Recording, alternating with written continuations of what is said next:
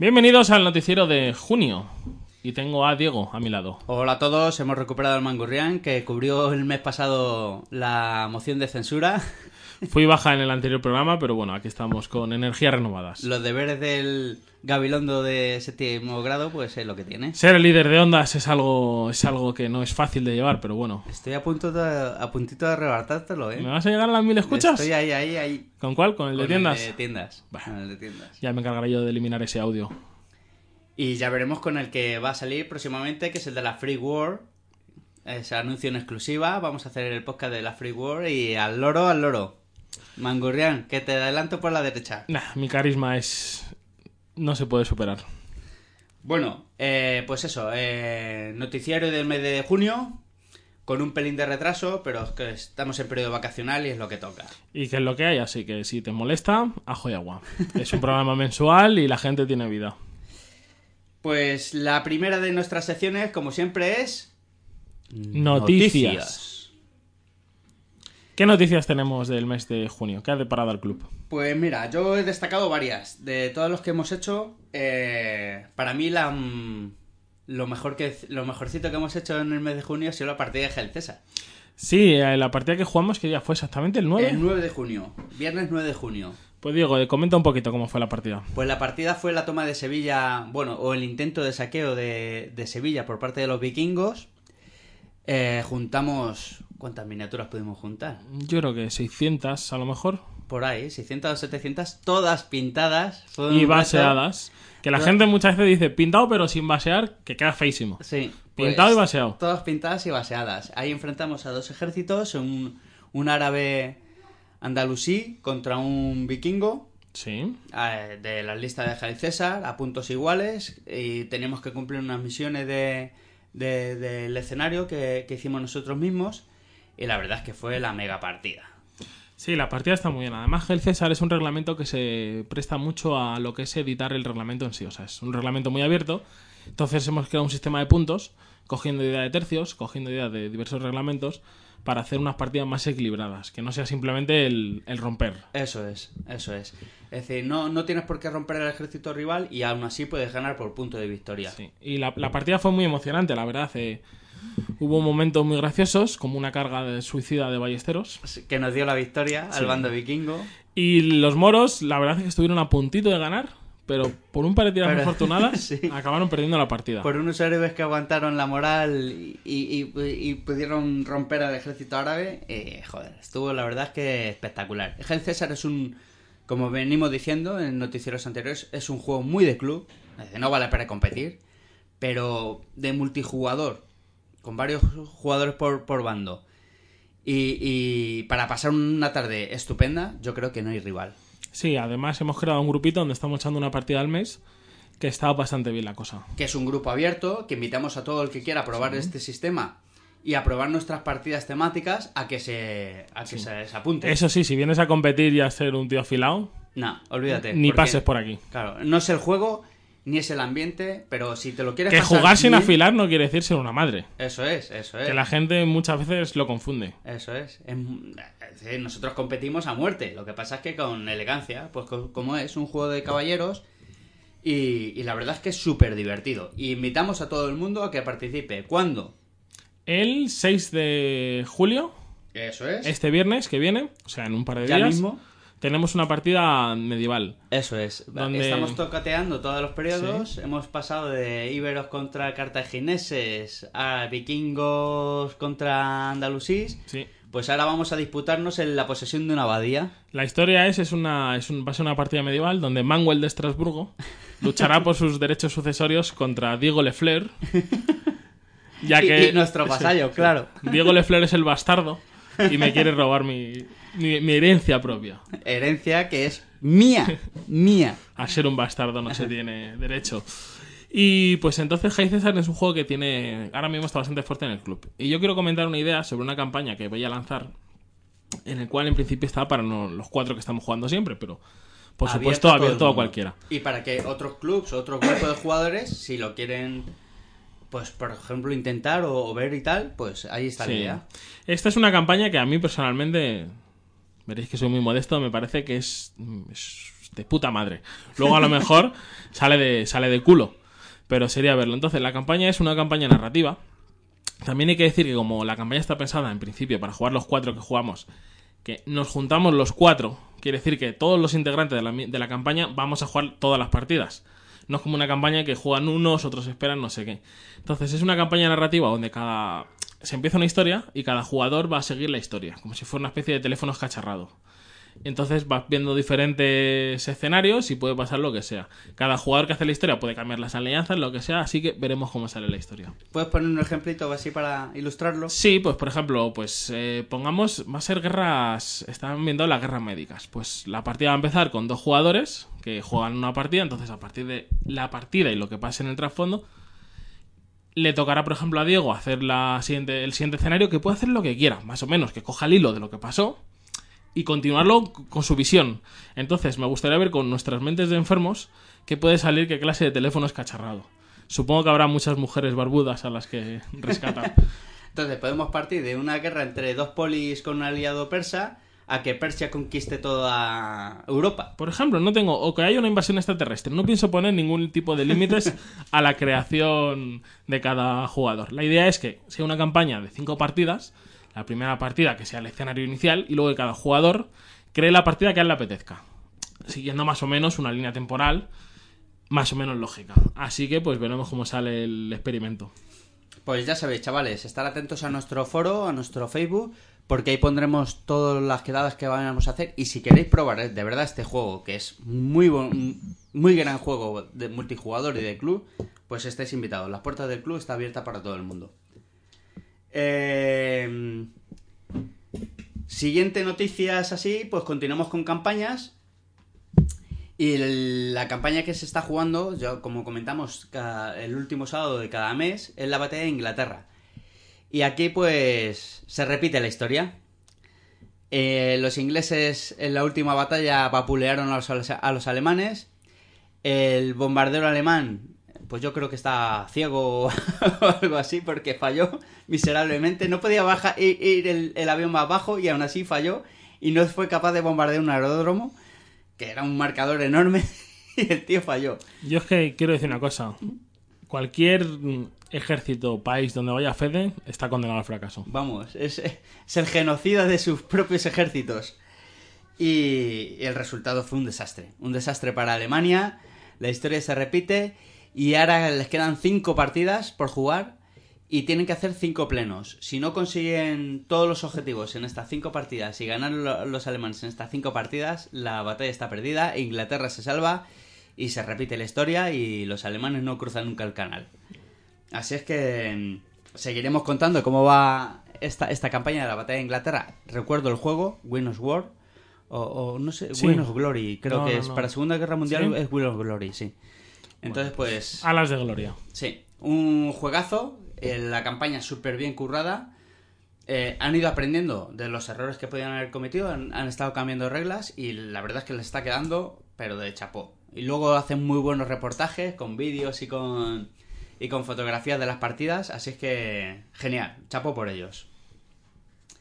La siguiente campaña que estamos jugando, que ya se está cerrando, ya se está vislumbrando quién puede ganar, es la campaña de tercios. Bueno, bueno, queda todavía bastante. Pero en esta recta inicial, el Culebras, por mucho que me pese, está cogiendo bastante carrerilla. Y va en primera posición, claramente, aunque es una campaña totalmente. ¿Que Culebras llevaba los? Narrativa. Culebras lleva a los daneses. Madre mía, como en el mundial.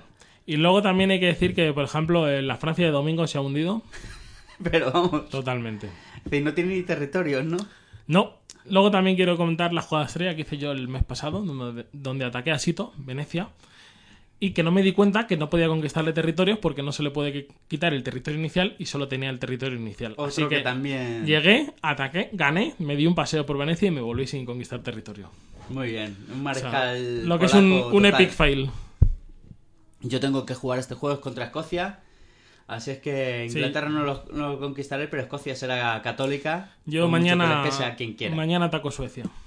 Muy bien, ¿los suecos? ¿Quién lleva los suecos? Es Rubén, son los chicos. ¿De Cuenca? De Cuenca. Muy bien.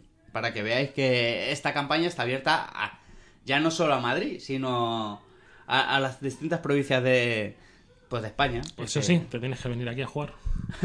bueno, a los chicos de Cuenca no les importaría que les Ya, ya. Así que, pues nada, ahí seguimos con la campaña de tercios. Eh, otra de las noticias que hemos hecho este mes ha sido ya empezar a probar los escenarios para Congo para la Freak.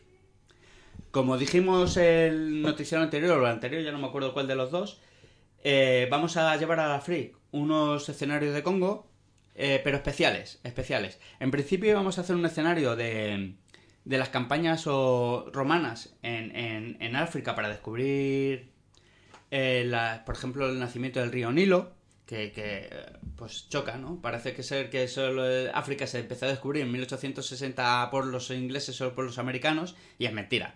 Ya de la época de los romanos, o, muchísimo antes con los fenicios, pues es- tuvo esa inquietud de, de descubrir dónde estaba, qué, escondía este continente. Pero le hemos dado una vuelta de tuerca. A Andrés se le ocurrió ese, ese cambio de tuerca y, y meterle un, rollo más pool a la historia. Y entonces es como si encontráramos un valle perdido, encontrado por los romanos, con una fuente de la eterna juventud, eh, cerca del río Nilo. Y entonces una expedición de aventureros blancos encuentran ese valle y contra quién se enfrentan.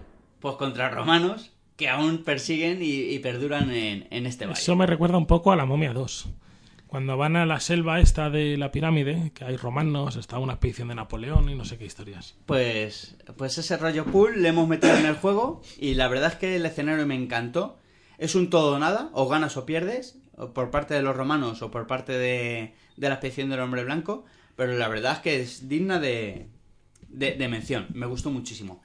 Y luego el siguiente escenario que también vamos a hacer es la expedición de Orellana en el Amazonas. Entonces, usando el mismo reglamento, el de Congo, nos vamos, nos cambiamos de, de selva y ahora sí vamos a enfrentar a tribus del Amazonas con la expedición de Orellana, que fue una emboscada ahí y tal, y la verdad es que promete muchísimo. Y estas son partidas que el club va a organizar en las Free Wars de Sí, demostración, sí, ¿no? sí, de demostración. Eh, todo el que quiera participar, pues que se pase por nuestra La escenografía ya está hecha o se va a preparar es profeso para el Pues si me da tiempo, quiero, quiero hacerla, es proceso, pero uf, vamos con topillado y el tiempo es el que hay, entonces si no, pues usaremos la que tenemos aquí, la decoraremos todo lo que mejor podamos y ya está. Y luego, por ejemplo, para la expedición de Orellana, ¿qué llevaremos? Eh, Españoles y... con- Conquistadores, sí. Sí, y, y tribus del Amazonas, esas sí tenemos. Si no son tribus del Amazonas, pues a lo mejor hacemos un... con aztecas o con mayas, ahí haremos algo, pero, pero sí siempre algo de, de, de- de la zona, de Mesoamérica o de, o de Sudamérica. ¿Qué miniaturas hay para tribus del Amazonas? Ahí, ahí, tiene ¿Se pueden tiene- coger las de África y los pintan no tan negros, sino más morenitos? También puede valer, pero las hay, ¿eh? Las hay. Y luego también hay un montón de marcas. Hay un montón de marcas que, que trabaja ese tribu de ese tipo de tribus. De, de- de supongo que son y luego ya del Amazonas. De, incas y de aztecas también hay mogollón. De eso habrá mucho, pero del Sí. Amazonas menos. Que supongo que serán chicos con taparrabos y pelo Tupis, largo. Los tupis estos, sí, eso es, con un- el pelo así como cresta, con plumas. Eso- son muy característicos. Si ves la peli de... Yo me los imagino misión, como Indiana Jones, exactamente. Los también, también. La primera película, sí, esos sí, indios. sí, sí. Ese estilo, o como en la misión que también salen, así ¿Sí? con el corte este tan tan tan peculiar que tienen, como atazón, Es que hace mucho que vi la misión. pues eh, ese estilo, y, y las hay, hay, hay miniaturas, simplemente hay que buscar por la red. Igual también salen en la peli de Aguirre, La cólera de Dios. Esa no la he visto. ¿No la has visto? No. Pues es de un conquistador español que se dedica a surcar un río en la Amazonia y pues le van pasando movidas. Ah, pues La película es bastante bien, ¿eh?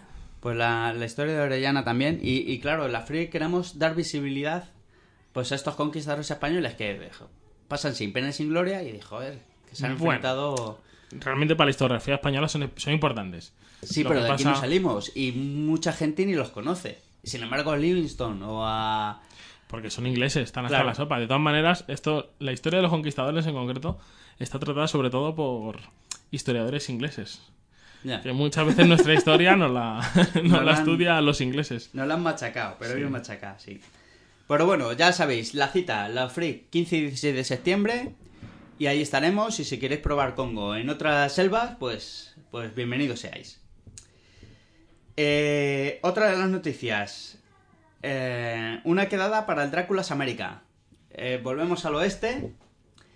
En esta ocasión no vamos a usar el Dráculas América en su modo fantástico. Vamos a usar bandas del oeste normales. Y nos vamos a enfrentar por la posesión de un pueblo. Y la cosa curiosa es que vamos a retomar una antigua idea de, uno de los socios del club, de Angelaya, donde vamos a interactuar mucho eh, en las partidas y entre las partidas, ¿vale? ¿Por qué? Porque en- durante las partidas conseguiremos dólares, eh, bien por cumplir los objetivos o bien por capturar a los miembros de la banda rival. Y luego entre partidas, esos dólares te los podrás jugar en partidas de póker. Entonces, los jugadores, mientras esperan los resultados o los, o, o los, los cruces, pues se podrán hacer su timba de póker y apostarse sus dólares. Es decir, al final de la quedada esta, el que más dólares consiga va a ganar la partida. Eso significa que si se te dan mal las partidas en la mesa de juego, lo puedes recuperar en la timba de póker y al final puede ganar el que mejor sepa jugar al póker más que el que mejor sepa jugar al Dráculas América. A mí me parece una muy buena idea. Lo único que tendría muy medido el tiempo del póker, porque se puede hacer muy largo.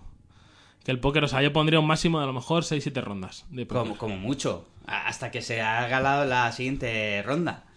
Es decir, si no, aquí podemos estar hasta las 7 de la mañana. Porque es un, es un juego larguísimo el póker. Sí, jugaremos al Holden, creo que es. Holden Texas. pues Holden Texas, sí. Ese es el póker que vamos a jugar. Y nada, decir que el Dráculas América es un muy buen juego del oeste. Para mí el mejor. Ahora mismo ha soplido al Fistfood, ¿no? Sí, sí, sí. ¿Por qué? Porque la mecánica es igual de sencilla. Es decir, se aprende enseguida. Pero tiene la mejora del sistema de campaña. Y luego, si le quieres meter el aliciente de la fantasía, pues ahí lo tienes. A mí personalmente le resta encanto. Pero bueno, eso ya Mm, es. Depende, ¿eh? Depende, porque jugar con unos confederados de zombies, cuidadín, ¿eh? cuidadín con las miniaturas y cuidadín con el. ¿Por qué estilo, los ¿eh? confederados tienen que ser zombies? Yo qué sé, pero no los- molan un cojón. ¿Y por qué no los yankees? Los yankees no sé Siempre los del son. sur tienen que ser los malos. Los yankees yo, les veo más siempre steampunk, macho, como la película esta de Will Smith del oeste que... Pero no eran confederados, yo creo, ¿eh? No me acuerdo, pero... Eran siempre- confederados los steampunk, sí. Como les veo más industriales, los... Mm. a- a- al norte, pues siempre le veo ahí. Y a los confederados, pues más eso, más vudú, más, más zombie, más... A mí es que tiene más encanto el, el sur, generalmente. Pues cuidadín, ¿eh? Cuidadín. Y luego también tienen las tribus indias estas que son pien- cambiapieles. eh, joder, que tienen un... Dráculas América es un juego muy completito del oeste que puedes jugar a las dos versiones. Y, De Osprey, y ¿no? muy divertido. Sí, de Osprey, de Osprey. Que estoy esperando que HT Publisher, la, la que hizo Osprey... em, Forest Grave. Frostgrave en español, pues lo traduzca. Porque estaba por ahí anunciado y tal, y, y tengo muchas ganas. Pues nada, eh, la quedada de Dráculas América, abierta igualmente para todo el mundo, el 13 de julio, a partir de las 8. ¿Vale? Viernes 13 de julio, a partir de las 8. Si fueras a venir, estaría bien que lo dijeras por el foro o Sí. por algún lado. Sí, porque ayuda. Para Así- tenerte en cuenta. Eso es. Eh, más cositas. Eh, bueno, decir que toda esta información la podéis tener ampliada en nuestra página web y en nuestra página de Facebook, ¿vale? Siempre os, remito ahí porque, porque es ahí donde está desglosada toda la información. Eh, otra de las campañas que estamos ya en su tramo final, la de Saga Fantasía. De aquí podemos decir varias cosas. Es una excusa perfecta para sacar tus miniaturas de fantasía que tenías olvidadas. Pero yo creo que el juego cogea un poco. Es decir, no está del todo fino. No está del todo Yo no lo he jugado y por lo que he escuchado es que el juego es- cojea, sobre todo porque está pensado para la versión 1 de Saga y se está jugando en versión 2, Sí. que para mí eso ha sido el error fundamental. Y el segundo error, que igual se juega demasiados puntos. Demasiados puntos. Demasiados puntos. Nueve puntos para saga me parece una, una barbaridad. Yo jugaría 6-7 como mucho. A mí el Saga V2 está pasando lo mismo. Ya todo el mundo quiere jugar a 7 puntos porque puede sacar el personaje legendario, no sé qué.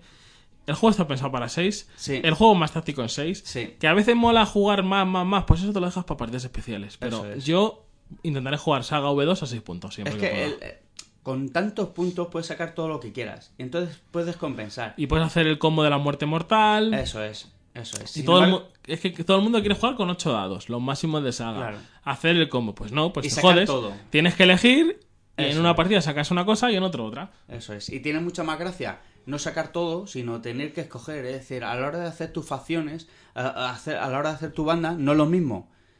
Estar pensando qué es lo que voy a sacar, a, saco todo y ya está. Y burro grande andando grande. A mí mm, ahí es donde veo que se ha cometido esos dos errores. Así me parece más táctico y más interesante personalmente. De todas formas, decir que las- la, la campaña que está haciendo, se ha currado Ángel Gakis es brutal.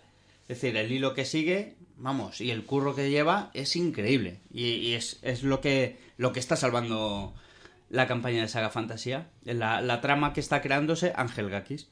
si no, la campaña se hubiera dejado hace tiempo. ¿no? Sí, sí, seguro, seguro, seguro. Perdón. Bueno, pues aquí esto te lo dejo a ti, Mangurrián, que es eh, una de reglas que se, eh, se ha inventado Alfredo, que es la adaptación de tercios. Ah, eh, sí, pues es un pequeñito cambio que estamos haciendo. Que a mí me parece genial. Porque A mí tercios, tercios es un juego muy completo. El problema de tercios que tiene que tiene un par de habilidades que son top, por así decirlos. No te rompen el juego. son muy útiles. Sí, son muy útiles. No te rompen el juego. No van a hacer que ganes una partida con esas habilidades. Pero al final siempre se están viendo las mismas 8 o 9 habilidades. Entonces yo, con mis rivales, siempre voy a intentar jugar a esta manera. Que es cualidades aleatorias. Que te puede salir lo que sea.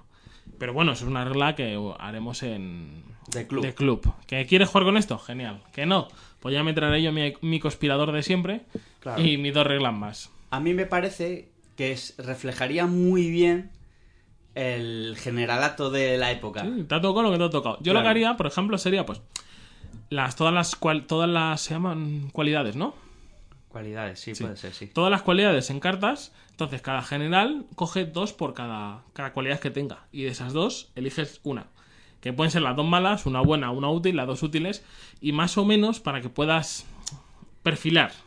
Pero bueno, te puede salir auténtica mierda, ¿sabes? A lo mejor cosas, dos Bueno, habilidades no, que no sean... mierda, sino que ya tienes Sí. que pensarlo mucho. No, pero te pueden salir dos habilidades de disparo en tropas de combate cuerpo a cuerpo, en Claro, pero porque si tu comandante era así, pues era así. Sí, mala sí, sí. suerte. Pero bueno, teniendo dos cartas y cogiendo una, puedes paliar un poco eso. Que a lo mejor si sacas cinco mandos no vas a tener mala suerte en los cinco mandos. Ya. Y a mí me parece bien porque así se deja de ver el conspirador en el general en jefe. Sí. Que yo lo intento sacar lo menos posible. Porque me parece demasiado manido. Sí, pe- pero es así, es así. Eh, Yo creo que eh, no es que esté mal la habilidad de conspirador, porque está bien, pero claro, es una que todo el mundo usa. Joder, que todos los mandos sean conspiradores, pues te, te escama. Entonces, de esta forma aleatoria, Es una cualidad que es, es muy buena. A lo mejor se podría capar si se limita el rango de distancia. Sí, pero no ya, ya entraríamos. Yo prefiero esto. Yo esto haces algo aleatorio, te quita de problemas sencillo, fácil. Representa divertido. más el cómo era la comandancia de entonces, que te podía tocar el mm, maestro que te cagas y te puede tocar el torpe que era el cuñado del rey y a tomar por culo. Y, y- y ahí te has, te has quedado, a luchar por tu, tu valor, ¿no? Que por luego en tercios los, mando. mandos tampoco es que te vayan a sacar la partida, ¿eh? No, pero, pero ayuda, pero ayuda. Y si le sabes sacar las partidas a, a tus habilidades, pues ayuda más. Entonces a mí me parece una gran idea de Alfredo, uno de los socios del club. Entonces, pues chapo por él. Eh, otra de las actividades que estamos haciendo, bueno, que, que hemos inaugurado este mes de, junio, ha sido pues una iniciación a los chavales. Estamos en periodo vacacional y entonces eh, a Fede, nuestro antiguo presidente, se le ocurrió la idea de, de, pues de atraer un, a, a la gente más joven, a los chavales de entre 8 y 10, 12 años, a la hora de iniciarles a los juegos de miniaturas. ¿Y qué reglamento ha usado? Pues el Kino War. El juego más sencillito que hay. Yo creo que sí, de fantasía, Sí, para los chavales la fantasía es lo más vistoso. Claro, atrae un montón. Es un sistema muy sencillo. Y decir que mi hijo, que tiene 7 años, cuando salió de la partida, me decía, pues yo lo cargué por el flan- flanco. Entonces ya, ya está adquiriendo el, el conocimiento de para ser para jugar los juegos de mesa. Joder, es una maravilla. Entonces, chapó por, por Fede. Repetiremos esta, esta actividad seguro, porque a Fede se le da muy bien el, el trato con los chavales. El juego es sencillo para, para ellos, muy vistoso también para ellos, y es una forma de introducir a los chavales en, en nuestra afición. ¿Cómo lo ves tú, mano? Bastante bien. Lo único que al final es difícil que cogen este mundo de tecnologías. Algo como tan obsoleto como una Bueno, bueno, bueno, bueno, ya veremos, ya veremos. Y por último, de las noticias del mes de junio, eh, si en el anterior noticiero hice una mención especial a las partidas de rol, que está viendo un resurgir en la fuerza, pues comentar que también estoy viendo, estoy, estoy notando un resurgir en las partidas de Warpoint. Es decir, veo mucha actividad en el club al juego de Warpoint. ¿Cualidades que tiene el Warpoint? Pues que es competitivo. Es decir, ese sí vale para tornear. Yo he jugado una partida, así que no puedo opinar. Pues yo, yo no he jugado, ¿eh? yo, he jugado- yo he visto dos, pero sí estoy viendo mucho movimiento. Eh, es, me recuerda mucho al Warhammer. Quizás lo que le veo es un pelín... eh, ¿Cómo lo definiría? Eh, el despliegue es... Una Es vez que oculto, desplegado, sí, es- casi siempre te enfrentas a lo que tienes enfrente. Quizás con Hail César eso no, no sucede, porque Hail César te permite hacer unas maniobras mucho Ay, más amplias, más, mucho más más. fáciles. El movimiento César es mucho más sencillo, por sí, ejemplo. sí. Entonces, eh, quizás ahí la, la- la pega que le pongo. Pero el, el ver cómo la gente compite, cómo la gente se hace sus listas y cómo se está jugando el cuerpo en el club, me anima mucho a, a- a meterme más, más, en el, más en el juego. Sí, el, el juego lo está petando, tiene un grupito de gente bastante activa. Y muy grande, y ampliando. A mí lo único que me echa para atrás es que el juego tiene muchas erratas, que tiene muchas facts, lo único. Sí, verdad que tienes que- estar muy al loro y muy a la última. Y cada él. dos semanas sacan una nueva. O sea, yo creo que el reglamento está pidiendo una revisión. O sea, sacar Sí. un nuevo reglamento revisionado urgentemente. Sí. Pero bueno, mi opinión, que yo soy anti-fac. Sí, porque, porque necesitas eso, mucha mucha activación nueva, mucha estar completamente pendiente de él. Bueno, pues hasta aquí las noticias, Mangurrián.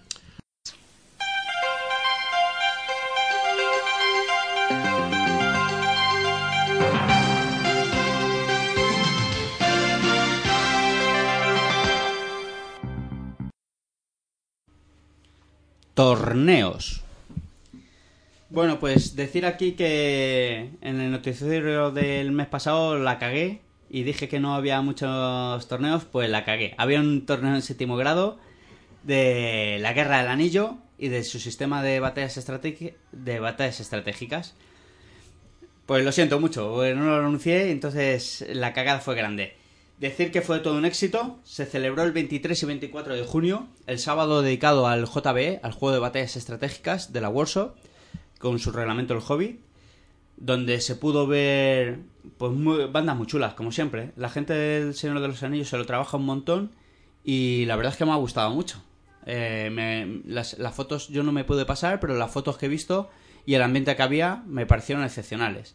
Y luego el domingo eh, decayó un pelín la asistencia, no hubo mucha gente en el torneo de batallas de batallas grandes de la Guerra del Anillo y es una lástima porque es un juego que gusta mucho en el club, que yo creo que ha habido ahí un impasse y la gente Es un juego muy exigente, de muchas Sí. miniaturas. Sí, entonces eh, ha coincidido también que varios de nosotros que jugamos al juego no hemos podido asistir al, al torneo y entonces ahí quizás hemos pecado un pelín de, de poca asistencia. ¿Qué asistencia hubo, lo sabes? Sí, hubo seis jugadores.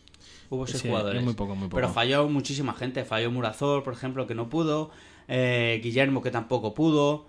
Entonces, yo creo que hay, hay los dos o tres del club que somos, solo fue Luis. Entonces, yo hay una lástima. Una lástima porque es un gran juego. Bueno, da igual, vas, te lo pasas bien, echas un par de partidas y a casa. Eso es, eso es. Entonces, eh, aquí solo reseñar a los campeones absolutos. ¿Vale? En el JB, el campeón absoluto fue Ches- Chestu, mano de piedra. Y en el- la Guerra del Anillo, pues nuestro socio Luismi. Ah, bueno, pues enhorabuena, Luismi. Sí, sí, que es un juego. es se le da muy bien. Se le da muy bien. Es eh. un viciado. Sí, También es prácticamente el único que juega, ¿no? sí, Entonces, claro. permite la maestría. Se le da muy bien al juego, es lo único que juega y, joder, pues es un maestro. ¿También de- juega al estratégico, o sea, al No, JB? no, no. Él solo juega a la Guerra del Anillo. Él va a, a lo grande, a lo bestia. No sé a los demás, pero a él le gustan grandes, ¿no? Como decía el anuncio de Dios Stender. Sí, sí. Así es que, pues, enhorabuena a los organizadores, enhorabuena a los participantes y enhorabuena a los campeones. Y me alegro mucho que se sigan haciendo estas actividades en el club porque la verdad es que es un orgullo. Es un orgullo tenerlas aquí en el, en el club. ¿Torneos para julio? ¿Te sabes de alguno? Pues yo creo que no hay ninguno. A lo mejor alguno de Blue Ball de César. No, que hace muchos. yo creo que eso es en septiembre. Así es que no. Yo creo que ahora habrá un parón veraniego. No creo que ni en julio ni en agosto se haga nada porque, porque la gente está en la playa o en la montaña. Así es que no, no, no creo que haya muchos torneos. Si sabéis de alguno, pues ya sabéis, publicarlo en nuestra página de Facebook. Y hasta aquí nuestra breve sección de torneos.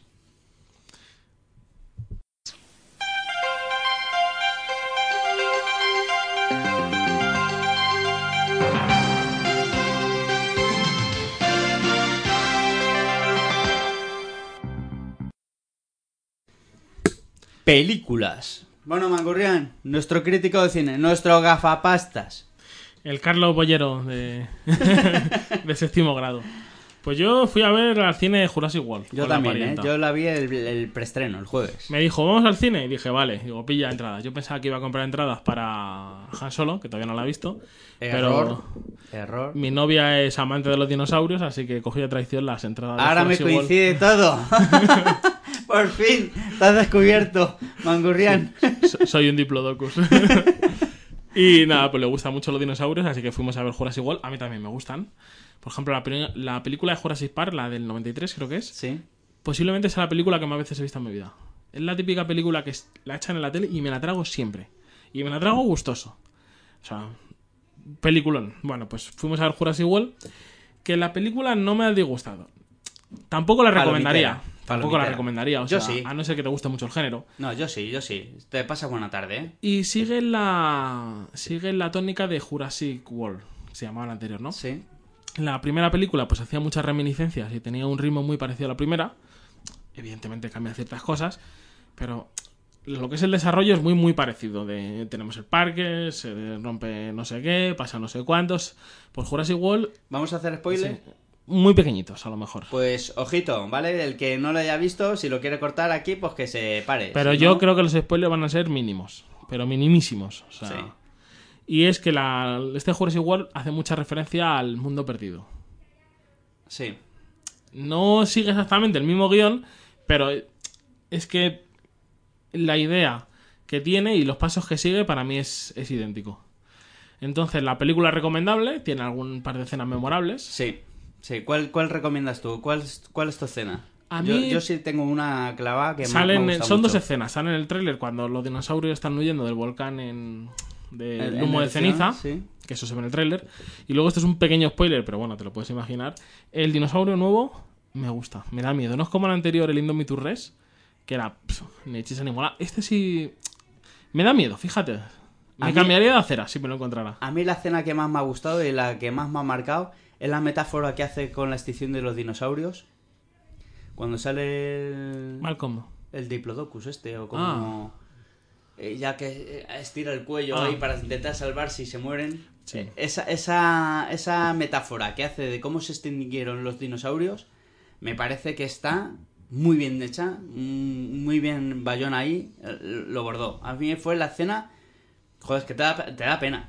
Te dan pena los dinosaurios. Sí, sí, o sea, la- Es un escenón. Escenón muy bien. si te gustan los dinosaurios, yo lo recomendaría, pero tampoco tiene mucho más. A mí lo que no me gustó es el final. El final me pareció Sí. cutre de cojones. Luego también te meten la... Me molesta mucho, esto pasa mucho en las películas americanas. Te meten el típico religioso cristiano de Dios, si quieren que se extingan, no sé qué, que sale varias veces. A mí personalmente eso me da alergia. O sea, parece de los años 60. Sí, luego más cosas, mucho estereotipo. Es decir, los malos. Muy malos.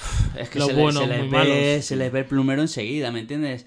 El típico traficante de todo que le da sin escrúpulos es asqueroso, no es no guapo ni atractivo, no, es asqueroso. Luego el típico serbio-croata moldavo que, que da todo el dinero para ver si consigue el arma más mortal. No sé, ahí está muy estereotipado. Y Y- lo, lo mejor de la película, para mí, el Brice de Dalla Howard, ¿Quién estoy, es ena- ese? estoy enamorado de esa chica, la, la, La pelirroja, que es la hija de Ron Howard. El director de cine. Sí. Que mi chica ya lo sabe, está la pobre ya sabe que tengo, pero me parece una chica guapísima. Posiblemente la más guapa del mujerón, ¿eh? panorama. Sí. Un mujerón total. Sí, sí. Y pues nada, palomitera 100%, entretenida, a mí me gustó mucho, escenas muy buenas. Ya te digo, el final a mí se me queda un poco cojo ahí ya con los dinosaurios por todo el planeta. Mm, Bueno, yo fui sin expectativas, me lo pasé bien, así que Sí, yo sí recomiendo. ¿eh? Cinco y medio recomiendo. sobre diez le Yo- doy. No, yo más, yo más, por lo menos un 7, hombre. vamos, siete ya Te es, entretiene mucho. siete ya es un notable, ¿eh? un peliculón. Claro, no, peliculón tampoco es, pero está bien. Vamos, yo, yo sí la recomiendo. Mi hija le gustó mucho. Mi hijo, el pequeño, es un cagón y no quiso ver dinosaurios, pero, pero yo sé que a los chavales les ha gustado un montón. Luego han hecho también muy buen marketing y muy buena publicidad y te han metido, te vuelven a meter dinosaurios por todos lados. Se perfila una tercera. Sí, sí, sí, tiene pinta, tiene pinta. Y luego ya te digo, escenas muy, muy conseguidas Y los trailers no tienen nada que ver con la peli. Te enseñan muy poco Sí, los trailers. además es totalmente Sí, no. engañosos. Son- los trailers son Sí. engañosos. Eso me ha gustado. Sí, sí, sí, Fui a ver algo que no me esperaba. sí. Y nada, pues... Ah, bueno, y también quería comentar un plano que me gustó mucho, fíjate. ¿Cuál? De, es un plano contrapicado que hay de... Está cuando un dinosaurio va andando por el, por el tejado, Sí. que la cámara justo se gira y cae en el... Cae justo en el coño, en el balconcito. Es un plano que dura a lo mejor unos 30 segundos. Me pareció muy interesante porque la cámara se gira y te hace un plano totalmente subjetivo de cómo va Sí, yo creo la que visión está del muy dinosaurio. bien dirigida, ¿eh? A mí Bayona me ha gustado Sí. mucho, la, la ha hecho bien. Es una película que, que cumple muy bien con la dirección Sí, y... El continente muy bueno, el contenido muy malo. Bueno, para muy malo, tampoco regular. Regular, Lo regular, regular. Y bueno, pues yo también quiero recomendar una serie. Vale, nos salimos Ya. de películas y vamos a por series. Venga, Bueno, ¿cuál? es cinematográfico. Es una serie antigua que yo no conocía, que se llama Z Nation. Es una serie aparentemente mala, es una serie mala, es una serie con bajo presupuesto, pero es una serie tronchante. Entonces, las primeras, los primeros episodios se te a hacer un poco duros. Bueno, no te das cuenta de lo que estás viendo. Además, es una serie totalmente gamberra. Me encanta porque no se toma en serio a sí mismo nunca. Y según van pasando las temporadas, tiene cuatro, o va a salir la quinta ahora mismo. Según van pasando las temporadas, se va haciendo más gamberra, más histérica, más desenfadada. Y la serie me parece brutal. Y para el friki que lleva dentro, tiene una serie de guiños y reminiscencias buenísimos. Voy a decir un par que me han ¿es, dejado. es rollo Walking Dead? Eh, sí, pero es rollo Walking Dead de coña. A veces es seria, a veces no se toma en serio, a veces sí. Lo más importante es que hay un. No es como Walking Dead que es caminar y divagar filosóficamente sin nada. En esta serie han dado con la clave que hay, hay un objetivo. Hay una persona que es inmune al virus, o sea, esto está en el primer capítulo, y el objetivo es pues hacer una vacuna con su sangre. Entonces ya simplemente el hecho de darle un objetivo a la serie hace que mejore y sea mucho mejor que Walking Dead para mi gusto. Por ejemplo, Walking Dead tuvo unos capítulos donde había uno que decía que era sabía cómo curar el virus, no sé Sí. qué. Fíjate, para mí fueron los capítulos más interesantes. De todas maneras, he dejado de ver Walking Dead hace mucho. ¿eh? Sí, yo también, yo también. Me parecía un pestiño. Y bueno, pues la serie esta tiene algunos guiños muy buenos, como por ejemplo hay un tornado, de- como la película Sarnado, que salen tiburones de un tornado. Sí. Y dicen, por ejemplo, y van cayendo zombies del aire, y dicen, por lo menos no son tiburones. O sea, hacen guiños constantemente. Eh, luego también hay una escena buenísima donde aparece George R. R. Martin, Sí. el escritor de Ah, canción de- pero aparece. es él el actor. Sí. Es un zombie y como zombie se dedica a firmar autógrafos sin parar. Y le tiene escribiendo la novela zombie a ver si sale algo. Como la historia de, lo- de los Simpsons de mil monos en mil máquinas de escribir. Pues igual, le tiene. dice, bueno, pues le tengo aquí escribiendo, no sé qué, como zombie, igual saca la novela definitiva, viento de invierno, no sé qué. Y tiene muchas reminiscencias. También, por ejemplo, hacen un capítulo que es Alien voló sobre el niño del cuco. La película de. De Mi- Kubrick. No, No, no es es de Kubrick. Milos Forman, creo que es. Que sale. mm, Jack Nicholson. Esto. Que Además, esa película ganó los Oscar importantes. Ganó dirección, película, guion, actor principal y actor y actriz principal, los cinco principales. Que no sé si la del Silencio de los Corderos lo ganó también. Bueno, da igual. Pues hay, hay un montón de referencias. Buenísima la serie. ¿eh? O sea, no es apta para todo el mundo, no te esperes nada serio. Pero a mí me está pareciendo, o sea, un soplo de aire fresco. Cutre. Cutre. Avisado estás. Pero vamos, que, Sí, que para pasar el rato, ¿los capítulos duran mucho? 8 de 10 le doy. No, los capítulos son 45 minutos más o menos. hacen, se Ser hacen ligerita, ser ligerita. Bueno, pues hasta aquí nuestra sección cinematográfica serial. Sí, y pasamos a la siguiente.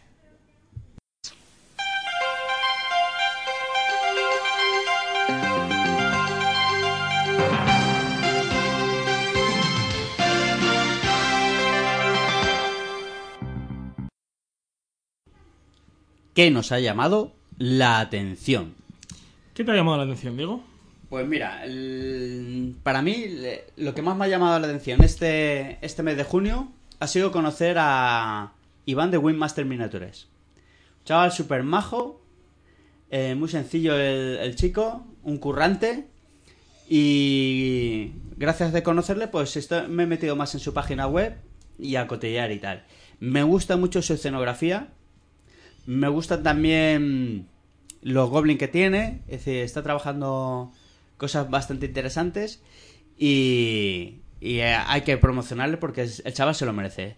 Es muy parecido a Mom, ¿vale? Es de la Sí, misma yo creo que Mom, Norva y Winmaster son tres empresas muy, muy parecidas. Sí, Trabajan resina, son baratas. eso es. Cabe destacar también los no muertos que tiene. Eh, tiene los caminantes blancos, se pueden sacar Sí. de, de, de Wingmaster Miniatures. Y, y enanos que también, también están muy bien. También tiene hombre bestia interesante. Hombre bestia, sí, con minotauros y tal. Y sobre todo el precio y la... El precio es intratable, vamos. Sí, sí. Es. A lo mejor es que la gente conoce más Mom, pero muy, muy parecido. Muy parecido. Muy, Así mismos que- precios, diría. Sí, sí, sí, más o menos. En mismos precios. Mismo material. Sí, sí, sí. Y el escul- la escultura es más o menos parecida. Así es que, pues, echarle un vistazo que Wingmaster Miniaturas eh, merece la pena. También está la Free, me comentaron. Se nota que le ha dado una bolsa con 50 miniaturas gratis a Diego. Pues no, para no, no, porque yo no quiero mierda de esas porque no. A mí me gusta ser un pájaro libre. Ya, ya. nada ataduras Eso dice con- ahora. con- Mientras con acaricia sus nada. miniaturas regaladas. Eh, bueno, pues nada, recomendaros eso, ¿vale? Wingmaster Miniatures. Muy bien, pues yo vengo a recomendaros un videojuego. Ha salido hace poco, un mes y algo, el Pillars of Eternity 2.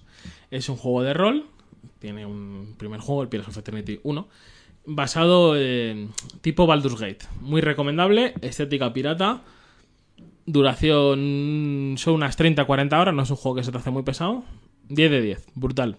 ¿Y de qué va? ¿De qué? Pues es eh, estética pirata, o sea, es un dios se ha levantado, ha tomado una estatua de 200 metros y se dedica a ir arrasando el, el mundo. Y tú vas detrás de él a perseguirle y a decirle que pare, por favor. Y tú vas con tu barquito, te van abordando piratas, el juego está muy bien, muy recomendable. ¿eh? Muy bien. Pues otra cosita que me ha llamado mucho la atención es una miniatura de Mom, precisamente, de Mom Miniatures. Y es que he sacado un chulu. Entonces, siempre me ha traído mucho esa miniatura. Cualquier otro lado que vayas, el chulu te van a cobrar lo que no está escrito y sin embargo Postmon pues lo tiene baratito. Entonces, echarle un vistazo porque es una miniatura que me ha llamado mucho la atención. Igual que un gigante que tiene, los gigantes que tiene también me recuerda mucho a los gigantes de Juego de Tronos y, y, y me gusta. Me, no sé, es una estética que a mí me, atrae gusta, me gusta el esculpio de Homo, sobre todo para criaturas humanas Grandes. vivas. vi- o sea, por ejemplo, tiene algunas cosas de los, los marines espaciales que sacó. Sí. No me termina de convencer cómo hacer las armaduras, pero lo que es las criaturas que tienen mucha carne me parecen muy orgánicas. Entonces, Sí. los gigantes, perfectos. El chulu, perfecto. Sí. Me, da la sensación de estar vivo, ¿eh? Sí. Por el tipo de esculpido que tiene. Sí, sí. Así es que echarle un vistazo a Mon Miniatures, a toda su gama, pero en especial a mí lo que me ha llamado la atención este mes ha sido su, su miniatura de Chulu. Vale, yo también quiero comentar un Kickstarter que ha salido ahora y sobre el reino perdido, Lost Kingdom, creo que se llama, de reino de hombre lagarto. Puede ser. Las miniaturas son espectaculares. ¿Cómo son las miniaturas? ¿Como Jurassic World? No, no se puede describir, o sea, son posiblemente las mejores miniaturas de fantasía que he visto, ¿eh? Por lo menos el render, luego habría que ver el... La, El- en el la- miniatura física. Pero eso sí, o sea, vende un riñón. Pero las miniaturas ¿Y es cara? ¿Esa, marca es cara? Vende un riñón. O sea, si quieres un ejército, no tienes otra. Pero, o sea, brutales, en serio, ¿eh? Y para que yo diga algo que de fantasía bueno con lo poco que me gusta, o sea, brutales las miniaturas. Muy bien. Eh, otra cosita, una novedad es el reglamento de Punka, un juego al que le tengo especial cariño. Ya por fin lo tenemos en físico, antes te lo podía descargar, sigue pudiéndose descargar el, el reglamento, pero ya está en físico. Todo a color, baratito, 20 pavitos, no... Para un reglamento está muy bien de precio. Eh, viene muy completito con las bandas, con las reglas y con trasfondo. Es decir, en un solo mismo, en un solo juego tienes, eh, tienes todo. Yo creo que deberían de ir siguiendo con esta mecánica y sacando ampliaciones con nuevas Sí, bandas, nuevos escenarios. Es- es- En este reglamento te viene todo lo básico, las bandas, los escenarios, el trasfondo, las reglas. Y, y si siguen ampliando, da sensación de juego vivo. Es decir, a la gente no le va a importar cada 4 o 5 meses comprarse un suplementito porque ayuda a, mo- a movilizar el juego. Y es un juego que a mí me gusta mucho, de escaramuza, de lo mejorcito que he visto en, esa, en ese ambiente eh, posapocalíptico. Muy gracioso el trasfondo, así es que lo tiene todo. 20 pavitos, tiene la culpa. Ir a vuestra tienda favorita y pillároslo. Algún día hablaremos sobre lo que opino yo sobre los juegos vivos. Que porque un juego esté muerto no quiere decir que no se juegue. No, no, sí. Ya, ya, sé lo que quieres decir. Pero es una forma de que, de que dé la sensación de que se hace cosas por él. Pero algún más de una idea para un podcast. A lo mejor saco juego vivo vs juego muerto. Vale, pues ahí estoy. Ahí, ahí me gustaría estar. Y luego otra novedad es el presumible futuro de Falcata 6, 5, 6. Tiene No he perdido la cuenta. Pues ya es inminente eh, y vendrán cositas muy interesantes en el nuevo número de Falcata. No estamos cualificados o... ¿Cómo se- sería la palabra? Vamos, eh, que no se nos permite mucho hablar de los artículos que vienen dentro por no estropear la sorpresa. Pero interesante, interesante el nuevo número de Falcata que es inminente. Eh, de aquí a nada ya tenemos el, el nuevo número. Sé que viene sorpresita por parte de Videador. Viene un regalito, así es que estar atentos a Falcata y no perdéis vista de ella. ¿Alguna otra cosa que te haya llamado la atención, Mangurrián? Yo creo que ya hemos terminado el noticiero. Bueno, pues hasta aquí, chavales, el noticiero del mes de... Pero antes de irnos, quiero hacerte una preguntita. A ver, cuéntame. Recomiéndame una miniatura, Una miniatura. que no me la he recomendado ya. Vale, mira, de Norva Miniatures. ¿Sí? Los Trolls del Señor de los Anillos. Muy bien. 25 pavos 3, 10 1. Y son perfectos para jugar. Vamos, es un. El proxy perfecto para jugar al Señor de los Anillos. Norva Miniatura, sus trolls. Mira. hasta aquí la recomendación de hoy. Muy bien, pues hasta aquí nuestro noticiario del mes de junio Y nos vemos en agosto. para el mes de julio. A ver cómo grabamos. Muy bien. Que las vacaciones son inminentes. Hasta luego, chicos. Adiós.